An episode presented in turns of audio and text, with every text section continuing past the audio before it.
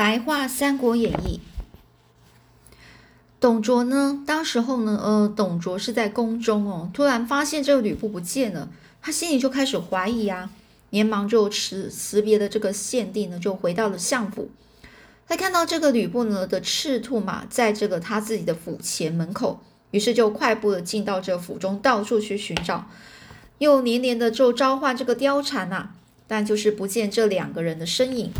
于是呢，他就急忙了，就问了这个侍女，才知道貂蝉她能在后花园呢。心急如焚的董卓就往后花园赶过去，一眼就看到吕布和貂蝉正在卿卿我我的依偎着，不禁就怒吼一声：“你们两人在干什么？”吕布呢，发现来的是董卓呢，就掉头便跑。可惜啊，董卓是太胖了，追赶不上。而朝这个吕布丢掷的兵器又被打落在地上，只能眼睁睁的看着吕布跑掉。等这个董卓捡起兵器要继续追赶的时候，竟然被飞奔而来的李儒呢是撞倒在地。董卓没好气的就对这个李儒说：“你跑来做什么？”李儒呢是边扶起董卓边气喘吁吁的说：“我刚看到太师怒气冲冲的往后花园去，又听到吕布在门口喊太师要杀我。”想来劝解啊，不小心误撞了太师，真是死罪死罪。董卓是咬牙切齿的样，咬牙切齿哦，就是咬紧的牙齿，非常生气的样子。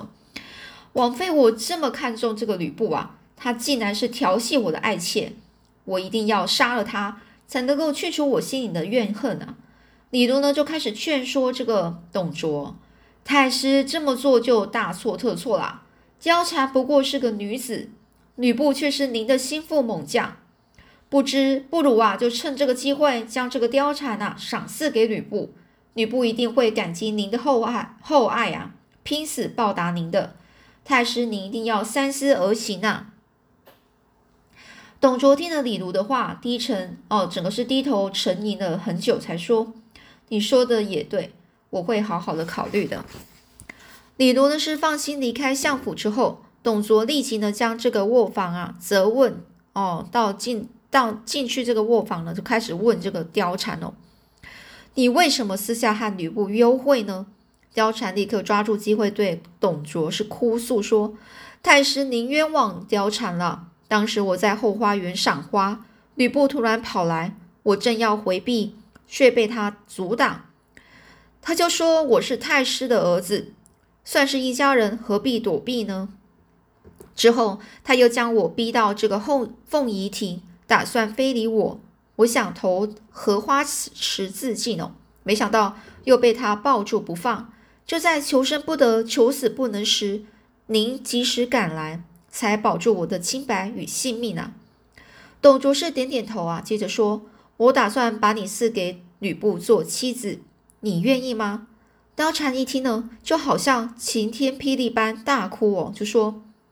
貂蝉已经是太师的人了，现在竟然要把我赐给属下，我宁死也不接受这种屈辱啊！说完啊，他就转身拿下这个挂在墙上的宝剑，往自己的脖子割去。这董卓急忙啊，就抢下了宝剑，并且抱住貂蝉说：“哎呀，我是开玩笑的，随便说说而已，我怎么舍得将你送给别人呢？”貂蝉顺势就表演下去哦，一副。我见犹怜的倒在这个董卓怀里哦，我见犹怜哦，就是形容那女子姿态很漂亮啊，处处动人的样子哦。然后呢，他就这样子啊，做了一副很可怜的样子，然后倒在这个董卓的怀里，就开始哭哦，说：“太师会有把我送给吕布的念头，一定是李儒给你出的主意吧？他跟吕布情谊深厚，却完全不顾太师的颜面啊！”实在太可恶了。经过董卓一番安慰呢，貂蝉才停止哭泣。第二天，李儒就到相府见董卓的时候，就说：“今天是好日子，您可以把貂蝉送去给吕将军。”哦，这个董卓就阻止李儒说下去了，就说：“吕布啊，他名义上是我的儿子，我怎么可以把我的爱妾送给他呢？你去跟他说，我不会追究他的过错，再做。”再多说些好话，安慰他就可以了。李儒呢，继续劝说：“您千万不能被美色迷惑啊！那董卓一听啊，就开始很生气，就说啊：“你的妻子可以送给你吕布吗？关于把貂蝉送给吕布的事，从此就别再提了。你再提的话，我格杀勿论。”哦，就是直接啊，格杀勿论哦，就是说直接就把你杀了，就不用再说了。李儒知道了，就多说呢无益啊。走出了相府，无奈又沉痛的这长长叹说：“看来我们这些人的性命都会毁在这个女人手上啊。”后来呢，貂蝉故意破坏董卓呢和这个吕布间的信任感，对董卓说：“虽然现在我备受太师宠爱。”但长安城终究不适合我长我久住啊，因为吕布一定会不甘心而加害我。董卓是安慰貂蝉，就说不用担心啊，我明天就带你回这个梅坞啊，梅坞就是个地名哦。那你盖的比京城还气派雄伟，也有很多仆人供你差遣，存粮恐怕二十年也吃不完，你根本就可以高枕无忧了。当这个董卓要离开长安的时候，吕布也夹杂在这个百官送行的行列中。他看到貂蝉依依不舍的神情，却什么也不能做，顿时啊，心如刀割。眼见这个车驾越来越走越远啊，他长叹了一声哦。忽然听到背后有一个人问：“将军怎么没和太师同行呢？反而在这里叹息呢？”哦，吕布回头一看，原来是王允。于是呢，他就郁郁寡欢的就说：“就是为了大人的女儿啊，哦，只是郁郁寡欢呐，就讲说行的非常忧愁的样子哦，非常不快乐的样子，忧忧哦，郁郁寡欢呐，哦，忧郁的郁哦。”王允呢是假装很惊讶的就说：“啊，难道这么久了，太师还没让将军和小女成亲吗？”吕布是愤愤不停不平的说：“成亲。”他都把貂蝉据为己有了，怎么可能会让我们成亲呢？于是呢，将董卓带回貂蝉后所发生的事，原原本本的说给王允听。王允一听啊，不可置信地说：“没想到太师竟然做出这等事啊！”然后就拉着吕布说：“还是到寒舍去商议该怎么做比较好吧。”到了王允家，王允是屏退所有的人呐，也就斥退叫能够离开哦。于是呢，他就对吕布说。我的女儿被人抢去当宠妾，顶多被天下人取笑我脑脉无人。但是将军的妻子被抢，您能忍受盖世无双的英名被侮辱吗？哦，盖世无双哦，也就是形容这个人的才能、学识、技艺都超过当代所有的人呢，是无人可比哦。也就说，你可以忍耐这个你的英名啊被侮辱了吗？吕布是生气的大叫说。我发誓一定要杀掉董卓这老贼，以洗刷这个耻辱啊！王允就慌忙啊，捂住了捂住了这个吕布的嘴巴，就说：“是老夫说错话了，害将军发怒啊！不过请将军千万不要再说这些话了，恐怕会连累老夫啊！”吕布是苦笑说：“哎，我虽然想杀董卓这老贼，无奈我们是父子啊，恐怕会遭人议论呢。”知道吕布的顾忌之后呢，王允微笑改改口说：“啊，将军是姓吕，太师姓董啊。更何况太师朝将军丢掷兵器时，有顾念到父子之情吗？如果将军能为民除害，除掉董卓，便能流芳百世；否则将遗臭万年呐！哦，流芳百世，就是说这美好的名声永远就流传到后世啊。”不然的话，就遗臭万年哦。遗臭万年就是你坏名声永远流传到后世啊，就是它的相反词啊。在王允的劝说与怂恿之下，吕布终于下定决心要除掉董卓。首先，他们派出董卓信任的人李肃到这个这个乌梅去呢，就那当他们跑去那地方了嘛，哈，这个哦梅不梅雾啊，讲错了。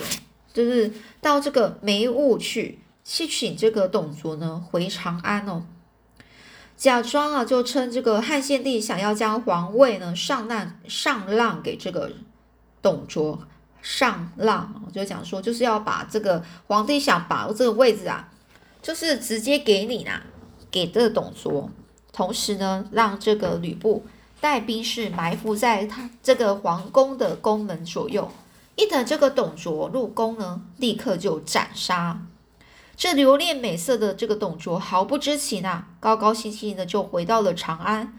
但是，一上朝就被埋伏的士兵包围包围住了。董卓就大喊：“我儿吕布在哪里呀？快来救我！”但是却万万万没想到，他所信赖的吕布竟然高喊着：“奉皇上命令，前来诛讨逆贼董卓啊！”诛讨就在来讨来来打来抓抓这个逆贼董卓，并拿着这个武器朝他的咽喉啊，就是喉咙那边呢刺过去。一旁的李肃随即割下董卓的脑袋，同时呢，吕布也把这个助助卓为虐的这个李儒呢斩斩首示众，也就是那个李儒也就这样也死了。当这百姓喊知道这个董卓和李儒都已经死的消息啊。莫不欢欣鼓舞啊！也就大家都很开心哦，因为大家知道再也不用忍受董卓的残暴了。好，那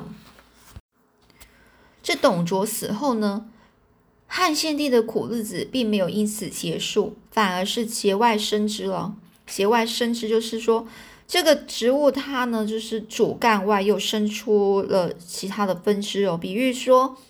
本来是原原来的问题呢，之外又出现了新问题哦，也就没有比较好哦。那是就是又发生了另外一个问题，被董卓的部下哦李傕、郭汜哦给抓去当人质喽，也就是被董卓的部下，这个汉献帝被这个董卓的部下抓去当人质哦。幸好在两位将领内斗的时候。忠臣杨凤和董承保护着献帝逃回洛阳，同时呢是密诏曹操前来营救献帝啊，也就是密诏，就是秘密的去传讯曹操来救，叫他来救这个啊汉献帝哦。只是这个事情啊，一波三折啊，一一波三折哦，就说事情呢非常不顺利哦，遭遇许多变化，阻碍很多，一波三折。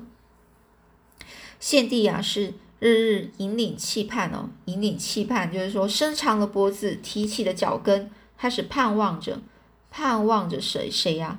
盼望曹操的救兵到来呀！没有想到啊，先到洛阳的却是这个李傕跟郭汜的军队哦。于是呢，这个汉献帝他只好匆匆又起驾往这个东啊东边去投靠曹操。还好呢，这个。献帝呢，懂那些人啊，一出洛阳啊，曹操保保驾的军队就马上都赶到了，及时痛击的这个李榷跟李傕跟郭汜这两个，就是董卓的部下啊，所率领的这个乌合之众，乌合之众就是一群人像乌鸦般哦，暂时是凑合在一起啊，啊，没有是没有组织纪律的一群人哦，不像军队啊。而曹操因为救驾有功，在以洛阳啊。久经战乱啊，到处都是断垣残壁，难以修复为理由，就请献帝移驾到自己的根据地许都，并在那里呢建造了宫殿、立宗庙、哦设计、修城郭、府库，把这个许都建设的就像这整个是焕然一新哦，还自封自己啊为大将军、武平侯哦，公侯伯子男嘛，侯就是第二个高大大地位比较高的。将这个朝政大权啊，是揽在自己的身上啊，让这个献帝成为一位没有实权的傀儡皇帝。也就是说，曹操虽然是过去救了这个汉献帝，可是没想到呢，这个本来他应该要再带他回去，这个带这个皇帝回去他本来的那个地方洛阳哦。但是呢，没想到这个这个曹操呢就说：“哎呀，献帝，你就已经既然逃到我这个许许都这个地方了。”而且我这许多地方呢，看起来就是比较好啊。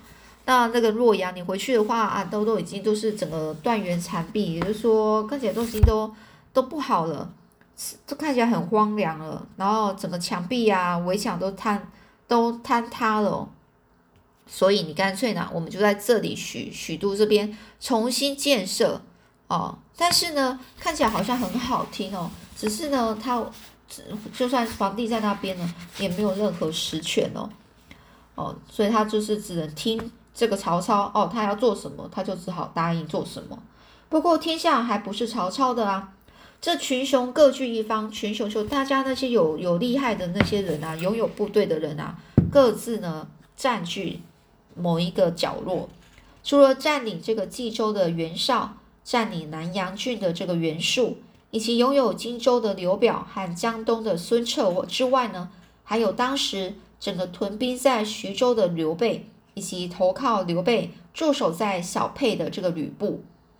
曹操尤其担心刘备和吕布两个人是结合哦合作，那将是他的心腹大患哦。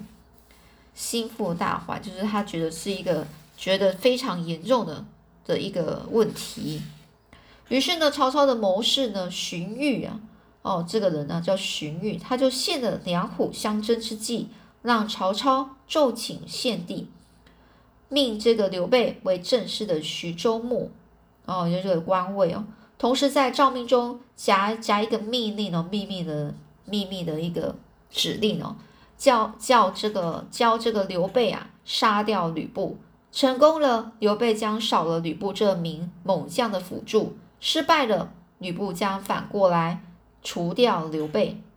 只是计谋被刘备识破了，他和关羽、张飞商议之后。认为吕布虽然是不义之人啊，不义就没有什么道义可言的人哦。但如果杀了吕布，他同样也成了不义之人啊。所以就借口还没有找到好时机，暂缓执行曹操的命令啊。也就是说，虽然呢，这个曹操呢，他就是命令刘备啊，哦，给他一个正式的官位，要他呢去杀掉吕布。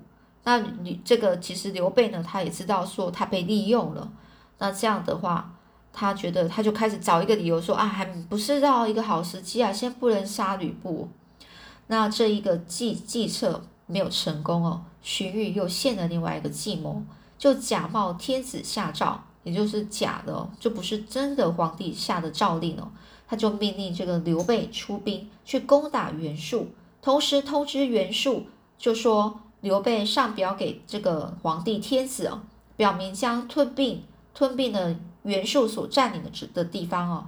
等袁术知道的时候，一定会生气，然后呢就开始出兵去反攻刘备。而当刘备和袁术呢相斗的时候，就是他们两个在那边打来打去的时候，吕布一定会起异心啊，也就吕布一定会想说，这时候我应该要趁机哦一起来打。打打掉他们两个，搞不好我就可以占这两个地方的土地了哦。他就在想这个计谋，荀彧啊。那向来忠于汉室的这个刘备，一接到这个诏书啊，就是这个假的诏书啊，明知道又是曹操的阴谋，却因为亡命不可违，决定啊立刻就启程出征。但是出征之后，谁来代替他镇守徐州呢？关羽呢就自告奋勇要代为守城。刘备啊。却是啊，面有难色，就开始有点啊，面有难色，意思是说，呃，看起来好像不是很认同哦。他就说：“我经常有军务要和你商量，怎么可以和你分开呢？”这张飞呢就说：“啊，小弟愿意守城啊。”刘备立刻就否决哦，就不行哦，就你守不住的，因为因为你太爱喝酒，容易酒后闹事，然后呢，一喝酒呢就开始。乱鞭挞士兵哦，鞭挞士兵都会讲，就是拿鞭子然后随便去打士兵哦。二来，因为你做事莽撞，又不听人劝，我不放心把守城的工作交给你啊。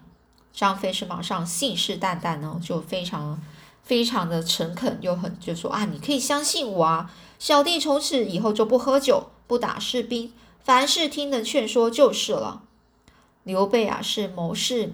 迷住在一旁，听到后说：“哦，整个是，哦，只怕会口不应心啊！”就这样讲，口不应心说，所以你说的和心里想的不一样，形容心口不一，或是口是心非啊。你说他就怀疑啊，这个张飞啊，虽然他是这样讲，但是呢，他觉得不可能啊，哦，也就是说刘备的谋士糜竺哦，在旁边听到就觉得，哎，这个刘这个。张飞啊，只是说说的而已啊，不可能做到的。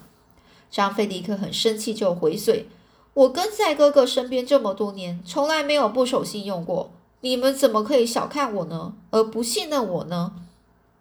刘备最后说啊，话虽这么说啊，我终究是不放心，还是请请这个陈登来协助你，免得误了大事。于是呢，就吩咐完之后，才安心的带领了三万兵马离开徐州，往这个南阳前进啊。南阳就是要找那个这个袁术啊。